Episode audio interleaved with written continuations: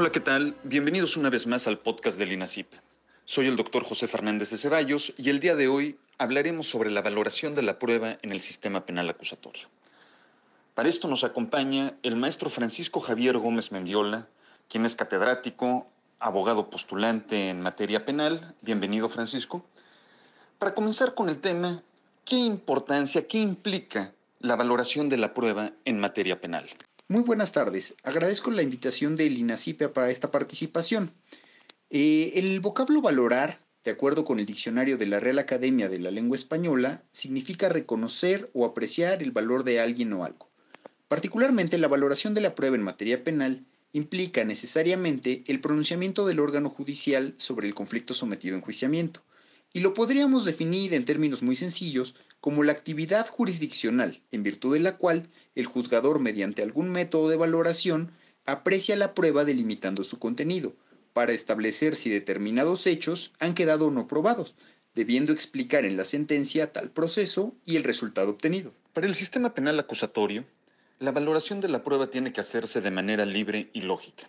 ¿En qué consiste este tipo de valoración probatoria? Eh, debemos tener presente que el artículo 20, apartado A, fracción 2 de la Constitución, así como el Código Nacional de Procedimientos Penales, utilizan la expresión libre y lógica en cuanto a la valoración probatoria. Al respecto, tanto la doctrina como diversos criterios del Poder Judicial de la Federación explican que la expresión libre y lógica se refiere a un sistema de valoración probatoria racional, que tiene como base a la sana crítica, las reglas de la lógica, las máximas de la experiencia y los conocimientos científicos.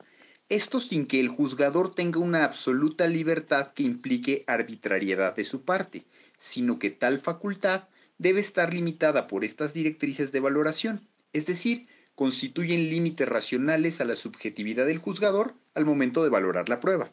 Otro modelo de valoración probatoria es la íntima convicción. ¿En qué consiste este modelo? El sistema de íntima convicción, en su expresión pura, constituye un antecedente de valoración probatoria del modelo acusatorio, principalmente en el derecho anglosajón, y su característica principal se basa en que los tribunales llaman a representantes del pueblo para presenciar el juicio, es decir, lo que conocemos como el jurado popular, quienes después de estar presentes durante el proceso realizan un ejercicio valorativo para administrar justicia y emitir el sentido del fallo, pero sus determinaciones no necesariamente son explicadas ni justificadas, de manera que en el sistema de íntima convicción puro resalta por la ausencia de directrices racionales que limiten la valoración de los medios de convicción. Aquí debemos recordar que los miembros del jurado no son personas instruidas en materia jurídica, a diferencia de los jueces que sí lo son. Hace un momento mencionabas la sana crítica. ¿Qué es la sana crítica? La sana crítica implica un sistema de valoración de pruebas libre, pues el juzgador no está supeditado a normas rígidas que le señalen el alcance que debe reconocerse a cada prueba.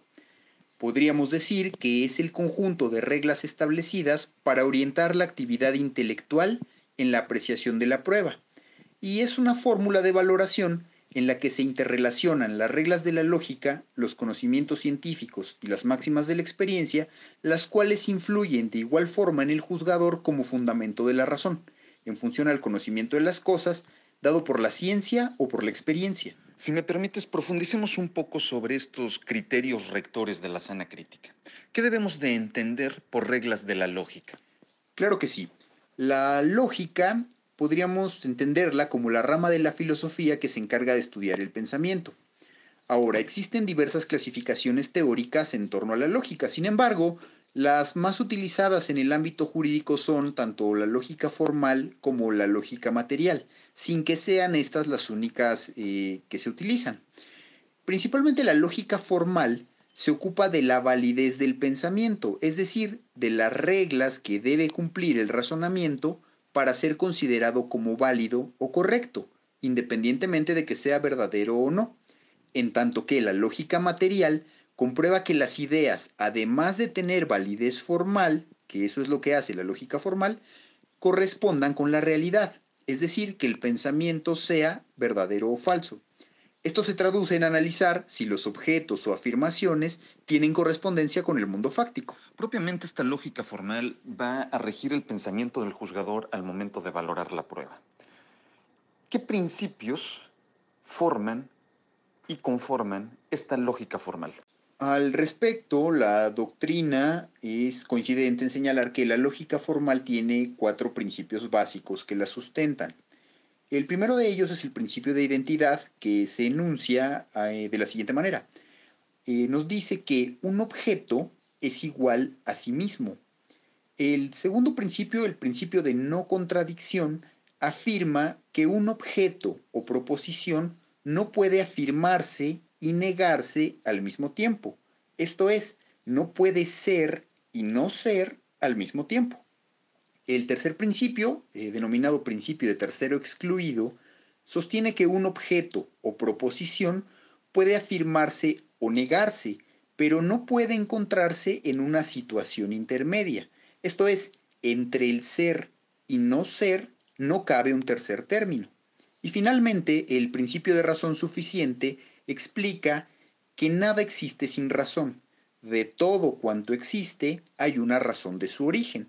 Estos serían los cuatro principios básicos de la lógica formal. Muy bien, continuando con el análisis de esta sana crítica, ¿qué son las máximas de la experiencia?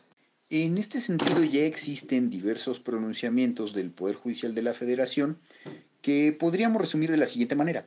Las máximas de la experiencia son reglas de conocimiento general que tienen su origen en sucesos que ocurren con regularidad como parte de la cotidianidad de la vida, en un momento y un lugar determinado en múltiples casos, y que por esas razones, esas reglas de conocimiento general se pueden aplicar a otros casos de la misma naturaleza.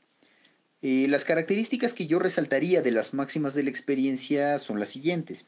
Primero, son reglas de valoración ajenas a los hechos materia del proceso. Eh, segundo, forman parte de un conocimiento social generalizado. Eh, como tercer punto diría que son aplicables en la medida que permiten al juzgador realizar un ejercicio de inferencia entre el saber social generalizado con el caso concreto que se analiza. Cuarto y muy importante, no son reglas universales, se aplican en la medida en que existe correspondencia y coherencia entre los sucesos previos con el caso particular que se analiza. Y finalmente, arrojan resultados probables, pero no nos dan un resultado 100% posible. Por ello, son falibles. Señalabas también que dentro de la sana crítica, otra, otra de las directrices eran los conocimientos científicos. ¿Cómo podemos entender estos en el contexto del sistema penal acusatorio?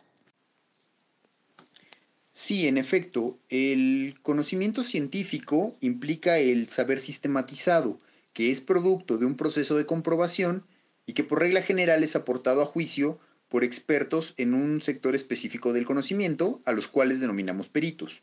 Francisco, en el sistema penal acusatorio hemos escuchado que para dictar un auto de vinculación a proceso se reduce a un mínimo el estándar probatorio. ¿En qué consiste esto? En efecto, esta es una muy buena pregunta. En el sistema anterior recordemos que en la etapa en la que se investigaba, que era la averiguación previa, se recababa propiamente prueba, que iba a tener ese valor, el, de prueba, durante toda la averiguación previa, y continuaría con ese valor hasta el dictado de la sentencia. Eso cambió con el sistema acusatorio. Ahora el Código Nacional de Procedimientos Penales hace una diferencia entre dato de prueba, medio de prueba y prueba, y podríamos decir que la reducción del estándar probatorio implica en primer lugar que los elementos que van a ser recabados en registros de investigación ya no van a tener propiamente eh, el carácter de pruebas, sino de dato de prueba. Si contrastamos estas ideas, diríamos que el dato de prueba es, eh, fraseando un poco al código, es la referencia al contenido de un determinado medio de convicción que aún no ha sido desahogado ante el órgano jurisdiccional. En contraste con la prueba, que la prueba es propiamente aquella que se produce en, juicio. Más podríamos decir que eh, esta mm, reducción del estándar probatorio eh, tiene que ver sí con los datos de prueba, pero también eh, va muy de la mano con una figura que ahora conocemos como el hecho que la ley señala como delito. Recordemos que antes de esta figura teníamos lo que el anterior Código de Procedimientos Penales, tanto federal como Código local, en el caso de la Ciudad de México, denominaban eh, como cuerpo del delito. Esta figura se, se analizaba con base en elementos sustantivos, esto es, había que hacer un juicio de tipicidad al terminar la investigación para determinar si se ejercía o no acción penal. En el caso particular del sistema acusatorio, el cuerpo del delito ha dejado de estar eh, vigente y ahora analizamos una figura distinta en la que en algunos pronunciamientos de la Corte se ha dicho que ya no es necesario analizar los elementos del tipo penal en, para el ejercicio de la acción penal, sino nos requiere solamente recabar dato de prueba y hacer un análisis de manera libre, esto es, no recurriendo a un análisis dogmático de los elementos del tipo penal. En oposición a esa reducción del estándar probatorio al momento de vincular a proceso, también se dice que en el sistema penal acusatorio, al momento de dictar sentencia, se eleva al máximo el estándar probatorio. ¿En qué consiste esto? En efecto, al momento de dictar una sentencia, esto sucede porque ya ha transcurrido previamente un juicio. Esto implica dos circunstancias desde mi punto de vista. El primero, en la audiencia de juicio oral ya se produjo propiamente prueba. Esto es, las partes en ejercicio del principio de contradicción y a través de los diversos mecanismos como el interrogatorio, eh, han podido generar información en presencia del órgano jurisdiccional y esa información que se ha generado en la audiencia constituirá propiamente prueba, ya no dato de prueba, que es eh, la prueba, eh, los elementos idóneos que tomará el juez en cuenta para el dictado de la sentencia, en primer lugar. Y el segundo aspecto que yo vería es cambia la figura que se debe acreditar. Esto es, ya no estamos en presencia de un hecho que la ley señala como delito y la probable participación del imputado.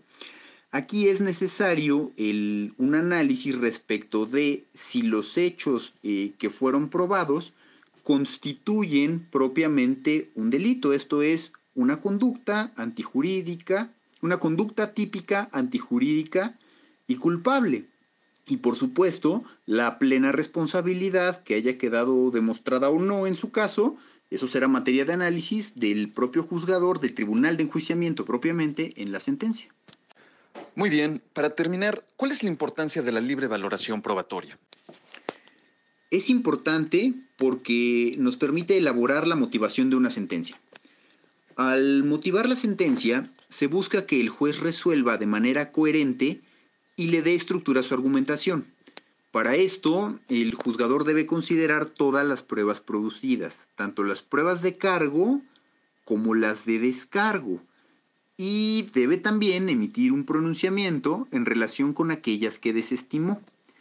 Esto sin dejar de lado la explicación de las razones que consideró para otorgarle o restarle valor probatorio a determinadas pruebas. Eh, esto es, la motivación de una sentencia necesariamente implica la libertad del juzgador para valorar la prueba producida en la audiencia de juicio a través de operaciones lógicas para establecer las relaciones que pudieran existir entre las pruebas que fueron desahogadas y los hechos materia del proceso.